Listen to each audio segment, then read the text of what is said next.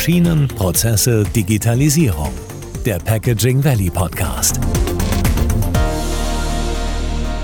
Hallo und herzlich willkommen zu einer neuen Folge Verpackt und zugeklebt. Ihr regelmäßiges Update für Neuigkeiten aus der Verpackungsindustrie. Innovative Ideen und spannende Gäste garantiert. Mit Sitz in Berlin ist die Bernd und Partner Group Deutschlands führender Strategie- und Innovationspartner für den Verpackungsmarkt. Mit Verpackungsexpertise werden Markenartikler und Kunden in der Verpackungsindustrie bedient und für die Zukunft gerüstet. Als Gast darf ich heute Carsten Beutner begrüßen. Er ist Managing Partner bei Bernd und Partner Consultants. Wir erfahren heute, wie Markenartikler und Verpackungsmaschinenbauer diverse Zukunftsthemen angehen. Gibt es hier unterschiedliche Ansätze oder wird schon gemeinsam innerhalb der Wertschöpfungskette agiert? Des Weiteren sprechen wir über die Geschäftsmodelle, die die Verpackungsbranche in Zukunft verändern werden. An dieser Stelle nochmal ein herzliches Willkommen an Sie, Herr Beutner. Vielen Dank, dass Sie sich heute die Zeit für den Podcast genommen haben. Herr Beutner, ich finde es sehr spannend. Ihre Fachbereiche bei Bernd und Partner Consultants sind die Market Intelligence und Marktstrategien. Damit unsere Zuhörer und auch ich ein bisschen verstehen, was dahinter steckt, wenn Sie uns hier einmal mitnehmen könnten, abholen könnten und uns eine kurze Einführung zu diesen zwei Stichworten geben. Ja, das kann ich gerne machen. Ähm ich müsste äh, eine Idee weiter dazu noch ausholen, weil wir sprechen ja heute über Market Intelligence und Marktstrategien, Schrägstrich Wachstum. Die Bernd Partner Consultants ist noch ein Tick größer als das. Ähm, nämlich wir haben vier Hauptthemenbereiche, in denen wir aktiv sind. Ähm, das ist eben neben den eben genannten auch noch das Thema Nachhaltigkeit und Innovationsmanagement. Ähm, das ist heute aber nicht unser Fokus. Die, die Frage, wie wir zu diesen Themen grundsätzlich gekommen sind, ist eigentlich relativ einfach zu beantworten. Ähm, wir, wir machen das seit fast 30 Jahren die, die Unternehmensberatung von Unternehmen entlang der Verpackungswertschöpfungskette. Und wir haben uns einfach auf die Themen konzentriert und fokussiert, die aus Marktsicht eben wichtig sind. Und das sind genau die Dinge, wo kriege ich Informationen her? Wie generiere ich mein Wachstum eben mit welcher Strategie? Und auf die ganz brandaktuellen Themen. Was passiert im Bereich Nachhaltigkeit und wie setze ich das in Innovationen um? Die Frage nach dem Thema, was, was versteht man jetzt unter Wachstum und Market Intelligence? Ähm, bei dem Thema Wachstum, Schrägstrich Marktstrategie, ähm, helfen wir Unternehmen, die die zukünftigen Unternehmensziele zu erreichen. Ähm, das sowohl eben im Bereich Umsatz als auch im Bereich Ergebnis Profitabilität. Das kann einerseits organisches Wachstum sein, als auch anorganisches Wachstum. Und die Dinge, die dann inhaltlich da drin stecken, sind ähm, Fragen, die wir mit unseren Kunden dann beantworten zu, wie sind die zukünftigen Märkte, auf die ich mich ausrichten soll? Was sind die Investitionsentscheidungen für die Zukunft, die ich treffen müsste? Und wir helfen natürlich unseren Kunden auch bei der Umsetzungsbegleitung. Bei der Market Intelligence geht es im Wesentlichen darum, jede Information, die erforderlich ist, um sicher und schneller, das sind zwei ganz wichtige Dinge, sicher und mhm. schneller entscheiden zu können. Ähm, und konkret sind das dann Dinge, die dann hinten bei rauskommen, wie Marktpotenziale identifizieren, Kaufkriterien ähm, erheben, Buying Center transparenter darstellen, Chancen und Risiken zu identifizieren, aber auch für unsere Kunden ganz handfeste, pragmatische Dinge durchzuführen, wie Schulung und Mitarbeiterqualifikation. Das Wort Intelligence, das klingt so futuristisch und steckt auch vielleicht so ein bisschen das Wort, man kennt es von der künstlichen Intelligenz, da steckt das Wort auch Intelligence drin. Wie sage ich mal, schaffen Sie so das zu erfassen, was die Branche gerade bewegt? Greifen Sie da auf Studien zurück oder gibt es da ähm, Recherchen Ihrer Seite, wo Sie einfach so ein, einfach diese Market Intelligence, diese Grundsuppe, diesen Kaffeesatz irgendwo herholen, um Entscheidungen zu treffen? Ähm, Market Intelligence bei uns, ähm, wie wir es heute anwenden, ähm, basiert tatsächlich zu einem Teil auf Marktforschung, die wir häufig auch zukaufen. Ähm, das sind dann Dinge, wo man dann Basisinformationen benötigt, wie groß sind bestimmte Märkte im Dairy-Bereich oder wie sind eben grundsätzlich Marktstrukturen im Verpackungsmaschinenbaubereich, wie groß ist der Markt, wie ist er segmentiert, ähm, was steckt eigentlich dahinter. Ähm, das ist aber, wie gesagt, nur immer ein Aufsatzpunkt. Das, was wir in der Regel dann eben als Wertsteigerung ähm, für unsere Kunden machen, ist, ähm, das zu übersetzen. Was heißt denn das für das eigentliche Unternehmen, für das wir in dem Fall dann sogar gerade Strategien entwickeln, in der Ableitung. Das heißt, was bedeutet es, wenn der Markt so und so groß ist und sich so und so entwickelt ähm, für mein Unternehmen? Was muss ich eigentlich tun? Und wir bringen dazu eben ausreichend Market Insights mit Marktexpertise, weil wir seit über 30 Jahren in diesem Beratungsgeschäft tätig sind. Mhm. Und nochmal ein bisschen persönlicher, wie, wie sind Sie zu diesem Thema gekommen? Waren Sie schon immer in dieser Verpackungsbranche und in dieser Markenartiklerwelt unterwegs oder äh, kam die Leidenschaft für dieses Thema später? Ähm, also eigentlich, wenn ich, wenn ich so zurückdenke, hat mich Verpackungstechnologie ähm, eigentlich nicht so brennend interessiert, dass ich sagte, das, das musst du mal studieren. Ähm, weil vom Hintergrund bin, bin ich eigentlich so mehr der, derjenige, der aus der Chemie-Ecke kommt. Ähm, bin ah, okay. vom Hintergrund chemisch-technischer Assistent, habe ich gelernt, habe in dem Beruf gearbeitet. Ähm, und so wie es dann vor ja, über 30 Jahren war, brauchte zu der Zeit kein Mensch Chemiker. Mag man heute gar nicht mehr glauben, ist aber so. Ähm, und, und dann war die Frage, was ist die Alternative? Was kann man dann eben noch studieren? Und dann bot sich einfach Verpackungstechnologie an und ähm, habe das mit Spaß gemacht und habe es auch nie bereut. Mhm, klasse. Was ich sehr spannend finde, dass Sie Themen auch über die Wertschöpfungskette hinweg verbinden bei Bernd und Partner. Also beispielsweise Markenartikler ebenso wie der Verpackungsmaschinenbauer. Da werden eben nicht nur jetzt der Markenartikler oder der Verpackungsmaschinenbauer genommen, sondern eben diese gesamte Wertschöpfungskette. Wie ist es hier? Beobachten Sie hier verschiedene Ansätze bei, bei den Themen, die die Zukunft ausmachen oder kann man da schon eine Zusammenarbeit über diese ganze Wertschöpfungskette feststellen? Hm. Ähm, ich, ich würde die Frage mal so erstmal aufnehmen, dass wir äh, vielleicht ein gemeinsames Verständnis erstmal entwickeln. Was, was meinen wir denn unter Wertschöpfungskette? Das, das mhm. hört sich immer so komplex und, und so groß an. Ähm, wenn wir über Wertschöpfungskette sprechen, ähm, und das eben auch auf, aus Sicht unserer Kunden, dann fängt das heute tatsächlich an bei Roh- und Hilfsstoffherstellern. Eben die, die Chemie, die da drin ist, das sind dann eben Lacke, Farben, Additive, Komponenten und dergleichen. Das geht ähm, über die Verpackungshersteller, die Fallschachteln, die Flaschen, die Dosen, alles, was eben an Verpackungsmaterialien benötigt wird, über den Maschinen- und Anlagenbau zu den Markenartiklern in den Handel, zum Verbraucher und hinten bis zur Entsorgung. Das ist das, wenn wir über die Verpackungs-Value Chain sprechen, was wir im Auge haben. Und dazu gibt es von der Marktdynamik her einige Punkte, die eben auf diese Kette drücken. Das sind dann Dinge, die konjunktureller Natur sind. Ähm, zunehmend auch NGOs, die bestimmte Anforderungen stellen. Das ist Regulierung und Gesetzgebung oder inzwischen ja auch Themen wie die Geopolitik. Das ist das, wenn wir über Wertschöpfungskette sprechen, was wir dann immer vor Augen haben.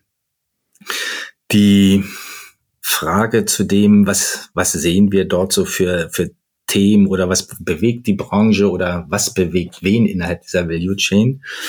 Ähm, also vereinfacht würde ich erstmal sagen, dass die Themen entlang der Value Chain, weil es eben auch eine Kette ist, das sind im Wesentlichen immer die gleichen Themen die haben im Detail eine andere Ausprägung. Das heißt, je nachdem, wo ich mich in dieser Value Chain befinde, ist die Ausprägung zum bestimmten Thema eine andere. Wenn ich sage, was sind die Top-Themen, die, die eben alle Unternehmen, die sich in dieser Verpackungs-Value Chain befinden, heute bewegt, dann sind das unter anderem Fragen Human Resources, sprich, wo kriege ich eigentlich meine Mitarbeiter her? Was sind die Arbeitsmodelle? Wie binde ich die Mitarbeiter? Das sind Themen natürlich ganz aktuell Nachhaltigkeit, sprich Circular Economy, Klima, Regulierungsthemen. Das ist die Digitalisierungsfrage, Produkte, Produktion, Vertrieb und so weiter. Das ist zunehmend das Thema Rohstoffverfügbarkeit, Lieferketten, Verfügbarkeit, Preise. Ähm, das sind aber auch Dinge ähm, von den übergeordneten Themen, die alle bewegen. Wie differenziere ich mich gegenüber meinen Marktbegleitern in Service, in Produkten, in Geschäftsmodellen? Ähm, und das sind aber auch ganz handfeste Themen, die da drin stecken. Professionalisierung der Branche. Viele Unternehmen der Verpackungs-Value Chain sind immer noch mittelständisch. Ähm, und dann kommt man schnell an Themen Steuerung, Organisation und auch das Thema Market Intelligence. Wo kriege ich die Informationen her, um Entscheidungen treffen zu können? Mhm. Ähm, bis hin zu Themen der Agilität von Unternehmen. Das heißt, wie gehe ich mit Chancen und Risiken um und wie wie bereit und flexibel bin ich als Organisation im Unternehmen, um überhaupt Veränderungen durchzuführen. Das sind so die, die Themen, die alle bewegen. Ja, sehr spannend. Wenn Sie jetzt zum Beispiel einen Verpackungsmaschinenbauer beraten oder einen Markenartikler, versuchen Sie dann auch in Ihrer Beratung ein Netzwerk aufzubauen, wo diese Firmen explizit zusammengebracht werden oder spielt das eher eine untergeordnete Rolle? Ähm, das spielt eine ganz wichtige Rolle. Ähm, unser, unser Ansatz ist vielleicht noch ein bisschen anders. Ähm, wir sagen, wenn wir Unternehmen beraten, dann gucken wir nicht ähm, von innen nach außen, sprich von dem Maschinenbauer und was passiert denn draußen drumherum, sondern wir gucken genau umgekehrt, was passiert denn eigentlich draußen ähm, und wir, rollen das Ganze eben rückwärts auf, sprich was passiert denn eben beim Verbraucher? Was ändert sich in seinem Konsumverhalten, in seinen Bedürfnissen? Was sind die Themen im Handel? Was sind die Themen im Markenartikler? Und interpretieren dann rückwärts, was bedeuten diese Dinge eigentlich für mich als Maschinenbauer? Das ist eine ganz wichtige Betrachtungsweise, die, die ganz andersrum ist, als es heute häufig im Verpackungsmaschinenbaubereich ist, ähm, wie es gewohnt ist, angewendet zu werden. Würden Sie sagen, dass wenn Sie diese Methode anwenden, also von außen nach innen zu schauen, dass Sie hier auch Bereiche entdecken oder was sind die Bereiche, die Sie entdecken, wo Sie hier das äh, größte Handlungspotenzial für neue und auch vielleicht gemeinsame Lösungen sehen, wenn jetzt Markenartikler und Verpackungsmaschinenbauer zusammenkommen? Also in der Praxis ist es ja tatsächlich so, dass Inselaktivitäten, introvertierte Dinge äh, in der Regel zum Scheitern verurteilt sind. Wenn, wenn der Maschinenbauer meint, er wüsste, wie die Markenartikler eben genau funktionieren und was die brauchen und man denen nur noch irgendwas Gutes tun muss, äh, dann sind das häufig Dinge, die an die Wand fahren. Von daher, ähm, und das sehen wir auch immer wieder, ähm, bei Beratungsmandaten und eben auch bei den Dingen, die positiv funktionieren im Markt. Das sind immer Sachen, die über mehrere Stufen der Value Chain ähm, zusammengebracht werden müssen. Das heißt, der Maschinenbauer hat eine tolle Idee für eine Technologie. Der braucht einen Markenartikler, der sagt, ich bin Lead-User. Ähm, dann muss man eben nach hinten gucken, wie wird das Ganze eben über einen Handel nachher eben, wie kann das vertrieben werden und man muss eben sogar nachher auch die Entsorgung mit einbeziehen, das, was sich da alle vorstellen, wenn das Ganze mal zum Ende des Lebenswegs gekommen ist, was passiert denn eigentlich mit so einer Verpackung nachher? Ist die überhaupt entsorgungsfähig? Das heißt, das funktioniert nur, wenn das eben kettenübergreifend ein systematischer, konzertierter Ansatz ist. Mhm wenn man solche Ansätze mal nimmt, wir, wir kommen so ein bisschen zum Thema Megatrends. Welchen Wandel sehen Sie da auf den Märkten in den kommenden zehn Jahren, wo eben dann auch gerade solche Unternehmen, die, die zusammen in die Zukunft gehen, einfach berücksichtigen müssen? Ich, ich glaube, es gibt zwei ganz zentrale Trends. Wenn man von Megatrends spricht, da gibt es immer so unendlich viele Dinge und die werden auch, ja. wenn man sich mal diese Trendforscher anguckt, die werden irgendwie immer abstrakter und immer komplizierter. Ähm, ich ich würde das auf zwei Themen reduzieren. Und das sind die beiden disruptiven Veränderungen für die Verpackungsindustrie, die ja, äh, sich alles entscheiden werden. Das eine ist das Thema Nachhaltigkeit und das zweite Thema ist die Digitalisierung. Das sind die beiden Kernthemen. Und wenn man das jetzt ähm, sich einen Tick tiefer anguckt, Nachhaltigkeit ist ja auch so eins von diesen Buzzwords. Mhm. Was heißt denn das konkret? Wenn man sich das so ein bisschen in der Historie anguckt, wir hatten so in den 80ern so die, die erste Welle, da ging es damals um Verpackungsverordnung und das Thema eben Abfall, was machen wir damit? Die ist dann sagen wir, ein bisschen abgeebbt ähm, und die ist dann wieder als zweite Welle hochgekommen, so in den 2000ern, Anfang der 2000er, als auf einmal so das Thema Klima immer präsenter, immer sichtbarer wurde, ist auch wieder abgeebbt. Und im Augenblick erleben wir die dritte Welle. Und man muss schon sagen, das ist keine Welle, das ist ein echter Tsunami, der da passiert, ähm, der immer mehr an Geschwindigkeit bekommt. Ähm, und das ist so seit den ja, 2010er Jahren etwas aufwärts mit dem ganzen Thema nachher auch ähm, Green Deal. Das heißt, dieses Thema Verpflichtung Europa netto Treibhausemissionen bis 2050 auf Null zu setzen, ähm, hat das eine Dynamik gewonnen, dass wir im Augenblick die Dinge Kreislaufwirtschaft, Klimaschutz, Ressourcenschutz, Abfallvermeidung in der Prioritätenliste ganz oben haben und dort eben auch die Antworten suchen müssen. Deswegen ist das ein Megatreiber und eine disruptive Veränderung, wo heute viele Verpackungsunternehmen äh, fleißig und bemüht sind und auch viele Antworten auch schon gegeben haben, aber das Ganze noch lange nicht dort ist, wo es eigentlich sein müsste vom Ergebnis. Das zweite disruptive Thema ist die Digitalisierung. Wir haben vor anderthalb Jahren mal in der Verpackungsindustrie ähm, dort eine Befragung gemacht. Ähm, und die Antworten waren ganz überraschend. Die, die eine Antwort war, dass etwa 70 Prozent der Befragten sagten, sie erwarten einen Umsatzanteil von 5 bis 25 Prozent ähm, auf digitalen Vertriebskanälen. Hm. Und die zweite überraschende Antwort war, dass nicht mal die Hälfte sich dem gegenüber vorbereitet sah.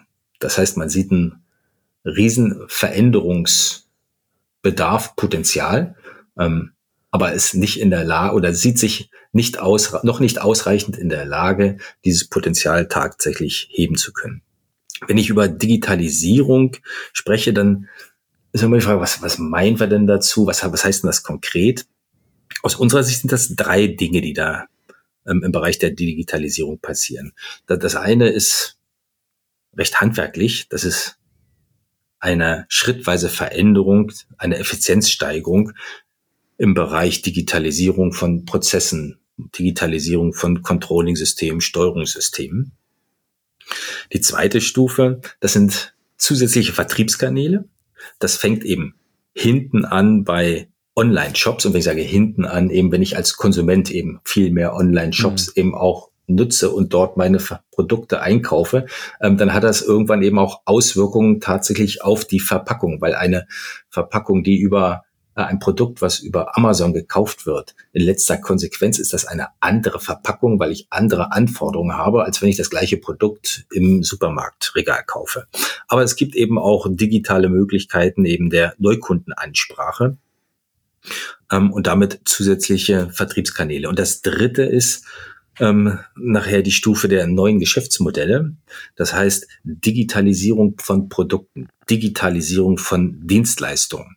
Das sind dann auch so Dinge wie Druckabnahmen. Früher oder immer noch gibt es eben bei Druckabnahmen große Treffen von Markenartiklern und Packmittelherstellern und alle schauen dann eben drauf.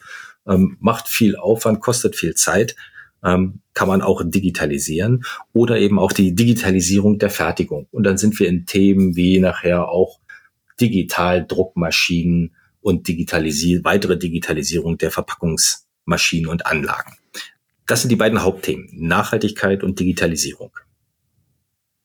Mhm. Das sind zwei sehr große Themen und sehr komplexe Themen, absolut relevant und äh, wie Sie das auch schon gesagt haben, das wird auch von der Gesellschaft eingefordert, zumindest äh, präsenter die Nachhaltigkeit, dass da eben auch was passiert.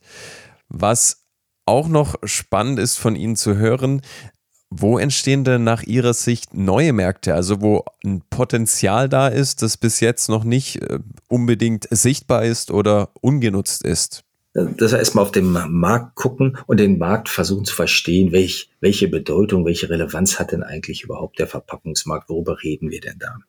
Ähm, wir haben weil ja Market Insights eins unserer Kernthemen ist, natürlich auch Informationen darüber, wie, wie groß ist denn eigentlich der Verpackungsmarkt in Verpackungseinheiten. Ähm, und das ist viel handfester, wenn man sagt, so und so viele Milliarden äh, Packungen sind denn das, als wenn man sagt, so, der Markt ist eben so und so viele Milliarden in Euro groß, das ist abstrakt. Mhm. Das heißt, wenn wir auf den Markt gucken und ich gucke jetzt nur mal auf Europa, und dann sprechen wir an Primärverpackungen ähm, von rund 1000 Milliarden Verpackungen in Europa. Eine gigantische wow. Zahl. Ja. 1000 Milliarden Verpackungen. Ähm, das ist erstmal viel und damit haben wir einen großen, interessanten Markt. Ähm, die, die zweite Wahrheit ist aber, dass eben so ein großer Markt wie dieser Verpackungsmarkt ähm, nicht solche Wachstumszahlen hat, wie man es sich eigentlich immer wünscht. Ähm, und wie man es auch kennt aus ganz anderen Bereichen, insbesondere Elektronikindustrie. Ähm, wenn man mal absatzmäßig darauf guckt, auf das Wachstum, dann wächst der Verpackungsmarkt in Europa, wenn wir großzügig sind, ein Prozent.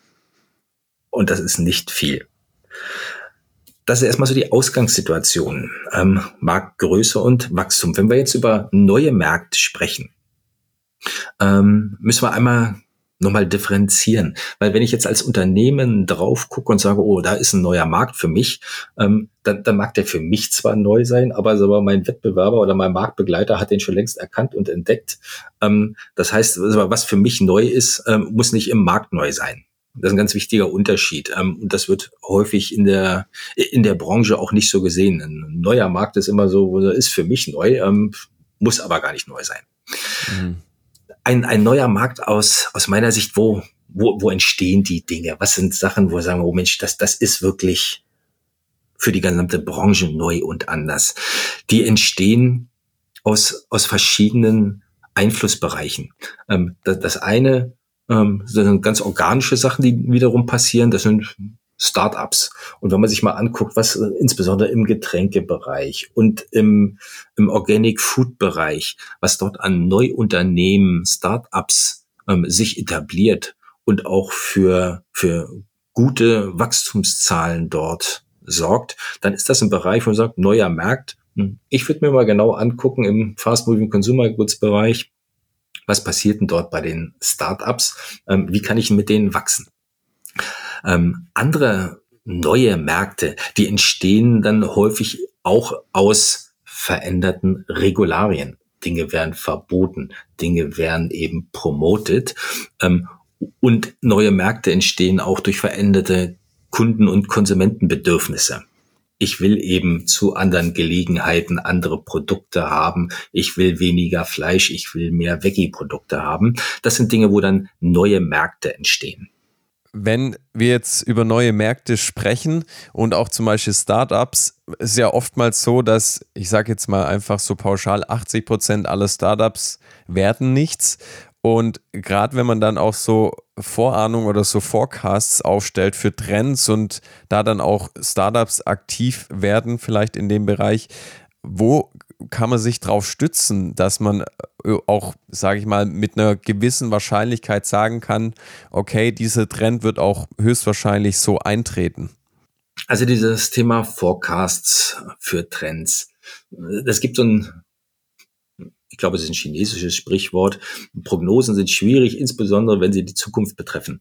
Das andere ist natürlich, dass, dass es ähm, zunehmend schwerer wird, die Zukunft einzuschätzen und Trends zu bewerten. Das sind eben Dinge, die uns die letzten Jahre begleitet haben, wie Corona, aktuellere Themen wie Krieg in Osteuropa oder sich abzeichnende humanitäre Katastrophen ähm, dass ich persönlich ähm, mich immer schwerer tue, Trends und Marktentwicklungen nachher für die Verpackungsindustrie zu übersetzen. Ähm, konkret aber, was sind äh, die Säulen, ähm, auf die wir immer setzen, wenn wir Trends bewerten und ableiten wollen?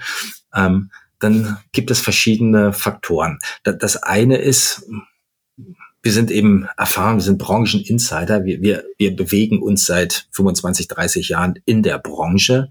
Ähm, das heißt nicht, dass wir alles wissen, aber wir, wir haben einen guten Blick auf das, was da passiert. Die zweite Säule ist der Zugang zu Marktforschung. Das sind die Basics, die man braucht. Zu Wirtschaftsdatenbanken, Verpackungsdatenbanken, Branchendatenbanken.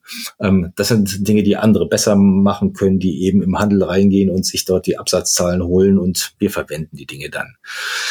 Das dritte ist, dass wir auch über den Tellerrand schauen ähm, und wir eben auch beobachten, was passieren für Marktveränderungen in, in anderen Branchen ähm, und die gegebenenfalls dann eben nur in zeitlich verzögerter Wirkung auf die Verpackungsindustrie ähm, dann wieder Anwendung finden. Die vierte Säule, auf die wir setzen, ähm, das ist äh, ähm, das Beobachten der Einschätzung von klassischen Trendforschern. Da gibt es ja einige, die wirklich etabliert sind in dieser Branche, ähm, die auch sehr weitsichtig sind mit, mit ihren Trends und ähm, wir auch dort feststellen, dass wir immer wieder Ableitungen machen können, ähm, die direkt auf die Verpackungsindustrie zutreffen. Und das vierte ist, äh, Entschuldigung, und das fünfte ist, dass mhm. wir uns ähm, ein Setup von Indikatoren zusammengestellt haben, ähm, wo wir dann beobachten, wie sind eben Entwicklungen bezüglich Haushaltseinkommen, was sind eben Thema Internetzeiten im Privathaushalt, wie ist der Umsatz im Onlinehandel, bis hin äh, zu Ausstattung von Haushalten äh, mit bestimmten Elektrogeräten und so weiter, dass wir über so ein Indikatormodell ähm, letztendlich ein Zusammenspiel mit den anderen Säulen ähm, abschätzen können, einschätzen können, was sind denn so Trends. Das ist aber nur die, die, die Basis von dem Ganzen. Ähm, was danach erforderlich ist, das macht viel mehr Arbeit. Ähm, weil dann geht es darum, wenn man erstmal so einen Trend erkannt hat oder glaubt erkannt zu haben, geht es darum, diesen Trend zu versachlichen. Was heißt denn das eigentlich, wenn man sowas hat wie Online-Shopping, die Zahlen gehen hoch. Was heißt denn das eigentlich? Was geht denn da hoch? Was verändert sich denn da? Ähm, um, um dort ein bisschen Substanz dran zu bekommen. Das zweite ist dann die Übersetzung in die Verpackungsindustrie. Was ist denn das für ein Impact? Wenn ich erstmal verstehe, was der Trend bedeutet, welchen Impact hat denn eigentlich der Trend für die Verpackungsbranche? Und wenn ich das verstanden habe, geht das darum zu sagen, okay, welche zeitliche Relevanz steht denn dahinter? Sprich, tritt das ein in zwei Jahren, in fünf Jahren oder in zehn Jahren? Und der vierte und finale Schritt ist dann die Ableitung, was ist jetzt zu tun ähm, für mich als Verpackungsunternehmen, um richtig zu reagieren. Also Sie sehen dieses Thema Forecasts für Trends und Einschätzung, ähm, das ist ein ist ein relativ komplexer Prozess, der über mehrere Stufen funktioniert, ähm, aber so wie wir das über viele Jahre schon machen, ähm, relativ erfolgreich in der Anwendung. Ich würde gerne noch auf einen anderen Themenkomplex eingehen. Die Erfassung von Kundendaten spielt ja immer eine größere Rolle in unserer Gesellschaft. Wenn wir online shoppen, überall müssen wir inzwischen Kundendaten hinterlegen, ein Konto anlegen. Das ist ja auch so ein bisschen inzwischen das neue Öl, Daten zu besitzen. Wenn wir in dieser Wertschöpfungskette jetzt vom Markenartikelhersteller zurück auch zum Verpackungsmaschinenbau denken, die ja auch irgendwo miteinander verbunden sind. Welche Rolle spielt dir da die Erfassung von Kundendaten? Ich stimme Ihnen vollkommen zu, dass das, äh, das Vorhandensein und das Verfügen von Kundeninformationen entscheidend ist, wer was, wann, wo, mit wem kauft, um eben das entsprechende Angebot, die Kundenansprache und den Verkaufsprozess zu initiieren. Ähm, leider ist es häufig so, wenn ich jetzt eben die Value Chain zurückgehe, bis hin zum Verpackungshersteller oder Verpackungsmaschinenbauer, dass die Informationen dort gar nicht vorliegen. Ähm, das ist häufig Hoheitswissen eben der Handelskonzerne, zum Teil der Markenartikler, die sich dann so eine Information beim Nielsen oder von woanders eben kaufen. Ähm, aber unsere Erfahrung ist, dass diese Information nicht bei der Verpackungsindustrie, die eben Materialien und Technologien herstellen, vorhanden sind.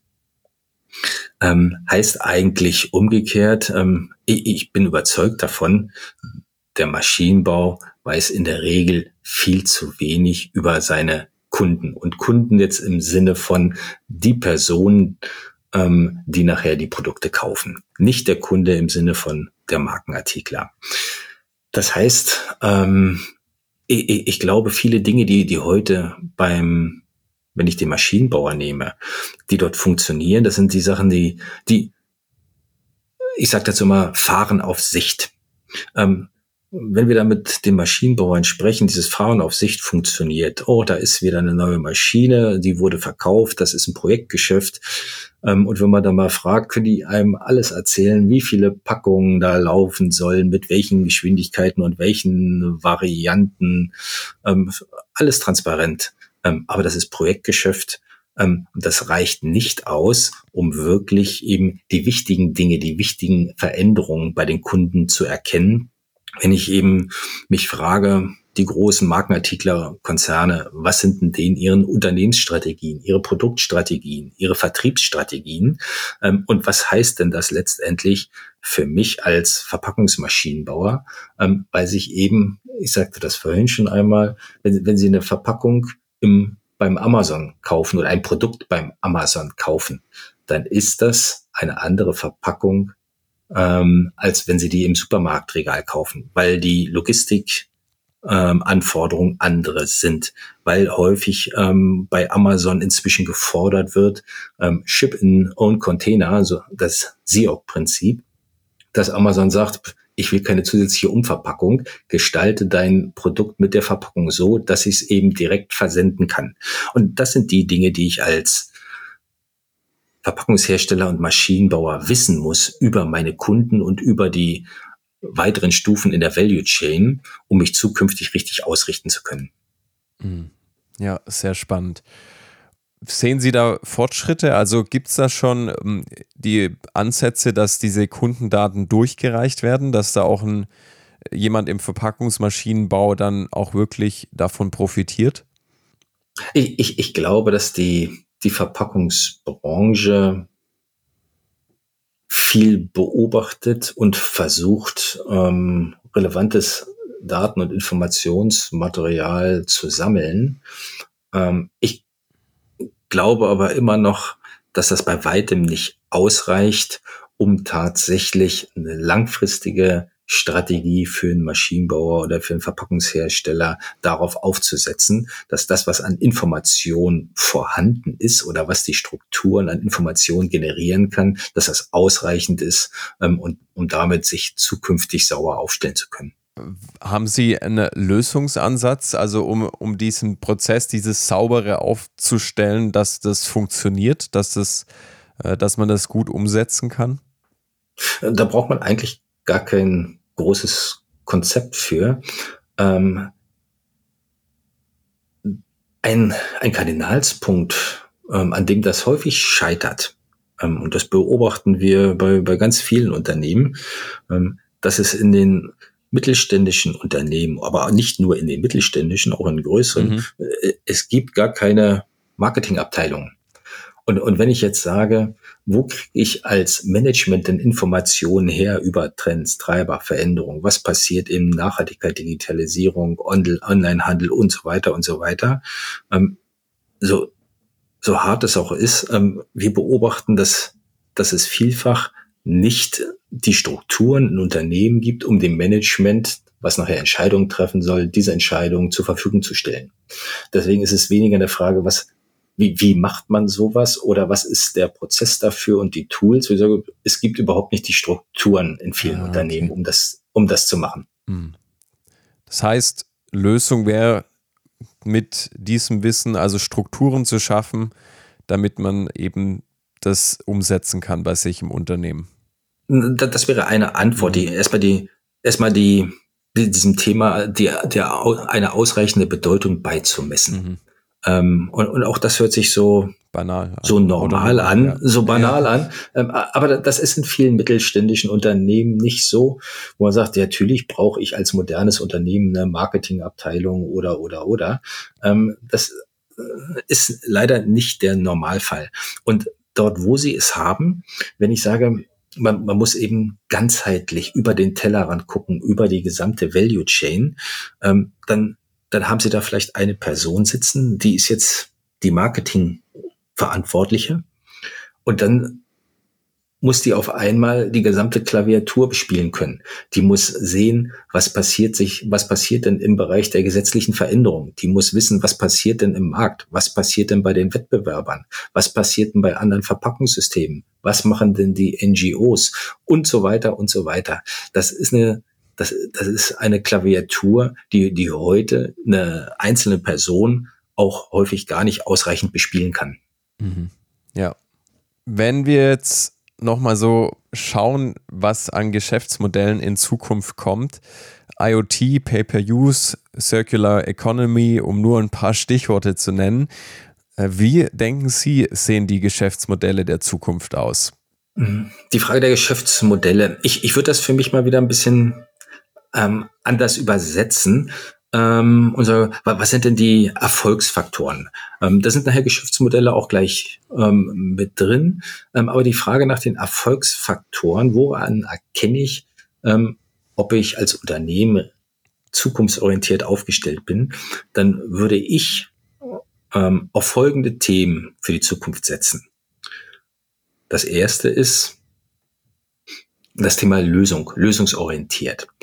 Ähm, das heißt ganz konkret, wenn ich mir oft konkret auf den Maschinenbau, ähm, es gibt immer noch viele, viele Unternehmen, die sind Komponentenlieferanten. Die liefern dann hier einen Füller oder da bestimmte Kartoniertechnologie oder irgendeine andere Komponente. Wenn ich als Markenartikler ähm, heute einkaufe, dann sage ich, ich will eine Lösung haben. Und damit will ich eine gesamte Linie haben. Oder ich will noch darüber hinausgehend ähm, vielleicht ein Systemgeschäft ähm, mir anschauen, dass ich nicht nur die Maschine ähm, mir vor Ort hinstelle, sondern eben auch über diesen Lieferanten das Verpackungsmaterial bekomme und entsprechende Dienstleistungen. Das ist das, was ich unter Lösung für die nachgelagerte Wertschöpfungskette verstehe. Das zweite Thema, auf das ich setzen würde, wäre Effizienz und Standardisierung. Das heißt, ganz konsequent Baugruppen, Komponenten standardisieren in Leistungsklassen. Mhm. Ähm, wenn ich mir heute viele Unternehmen angucke, also ich, ich sehe immer noch viel zu viel Konstruktionsstunden in Standardmaschinen. Ähm, und jede Konstruktionsstunde am Ende macht die Maschine teuer und ich entferne mich vom Standard. Das ist das zweite Thema. Das dritte, worauf ich setzen würde, eine effizientere Marktbearbeitung nenne ich das mal. Know-how und Technologietransfer. Ähm, häufig ist es so, ich, ich habe eine Maschine, die geht dann eben für kleine Tiegel, für Kosmetika im mittleren, kleinen Leistungsbereich. Ähm, ich, ich müsste das aber übersetzen. Ähm, ich müsste gucken. Ich habe eine Aseptikkompetenz oder ich habe eine bestimmte Dosiergenauigkeit. Was kann ich denn mit einer bestimmten Kompetenz und einem bestimmten Know-how machen, um eben, da sind wir wieder bei Thema neue Märkte und neue Zielgruppen aufzumachen. Know-how und Technologietransfer. Das sind die Gedankenwelt ähm, ein bisschen weiter öffnen als das, was wir heute sehen. Das vierte Thema ähm, ist eigentlich ein Kardinalspunkt, Dienstleistungs- und Serviceangebot. Ähm, wenn ich mir heute die wirklich erfolgreichen Unternehmen angucke im Bereich Dienstleistungsangebot und Service, die, die machen heute ein Drittel ihres Umsatzes in diesem Segment und ich sage mal vielleicht bis zu 50 Prozent des Gewinns. Hm. Ähm, und das, das heißt, als, als Maschinenbauer würde ich viel konsequenter draufsetzen, mein Service- und Dienstleistungsangebot wir, zeitgemäßer zu gestalten, ähm, um dort letztendlich auch eine höhere Kundenbindung und hohe, höhere Profitabilität zu realisieren. Und das Letzte, ähm, was ich machen würde, Thema Marktorientierung. Ähm, das ist so ein Modell, ähm, für, für das wir stehen. Wie gucke ich auf den Markt? Guck, bin ich eben jemand, der produktionsorientiert bin oder produktorientiert oder verkaufsorientiert, kundenorientiert und am Ende habe ich eine Marktorientierung. Wenn ich in die Verpackungsindustrie heute auf die Unternehmen gucke, dann schwankt das so in der Regel Kundenverkaufs- oder sogar noch eine Produktorientierung. Für mich ein ein echter Erfolgsfaktor, ein echter Veränderungs- und Gamechanger ist der Wechsel in einer Marktorientierung.